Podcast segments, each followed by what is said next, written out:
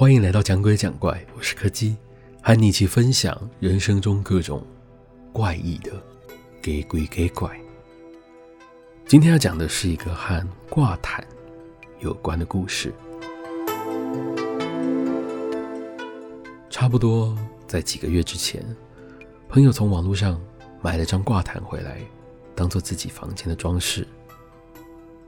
事情就是从这里开始的。那是一张很漂亮的挂毯，上面印的图案是一片茂密的树海，搭配上他房间里的装饰和灯光，看起来就有一种格外梦幻的感觉。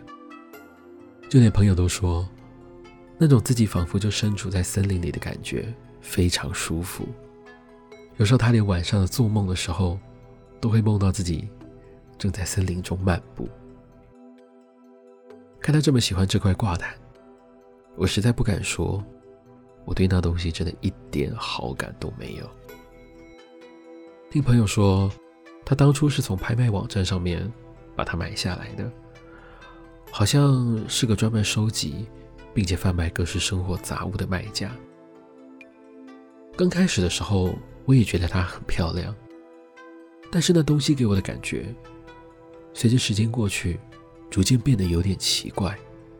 有几次我去到他房间里找他的时候，明明就只是电风扇的风吹到了挂毯上，我却有一种好像听见风声在树梢间穿梭，树上的枝叶被吹拂晃动的声音。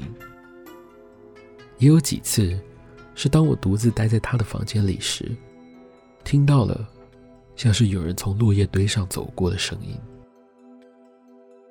有天晚上，当我在跟他开着视讯一起打游戏的时候，我非常清楚的看到，在他背后那张挂毯的森林里，有个身影从树林间穿了过去。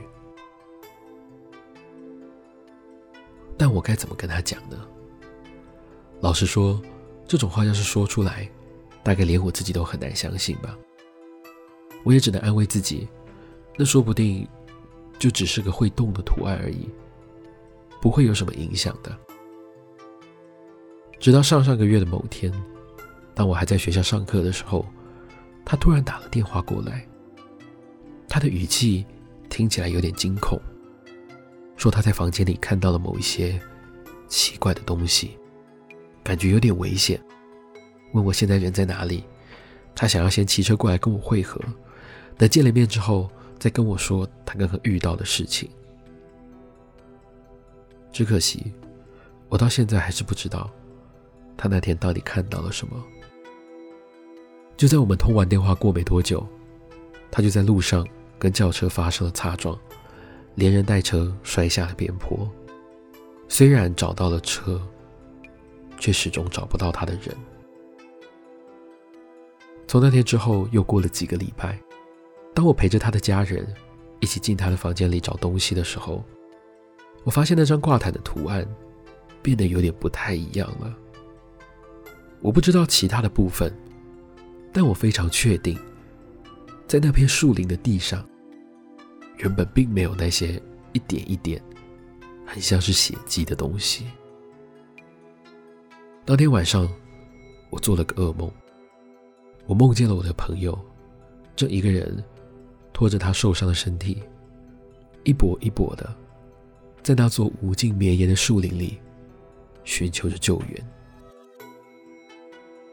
一直到现在，每隔一段时间，我就会再度梦见那片森林，还有梦见他。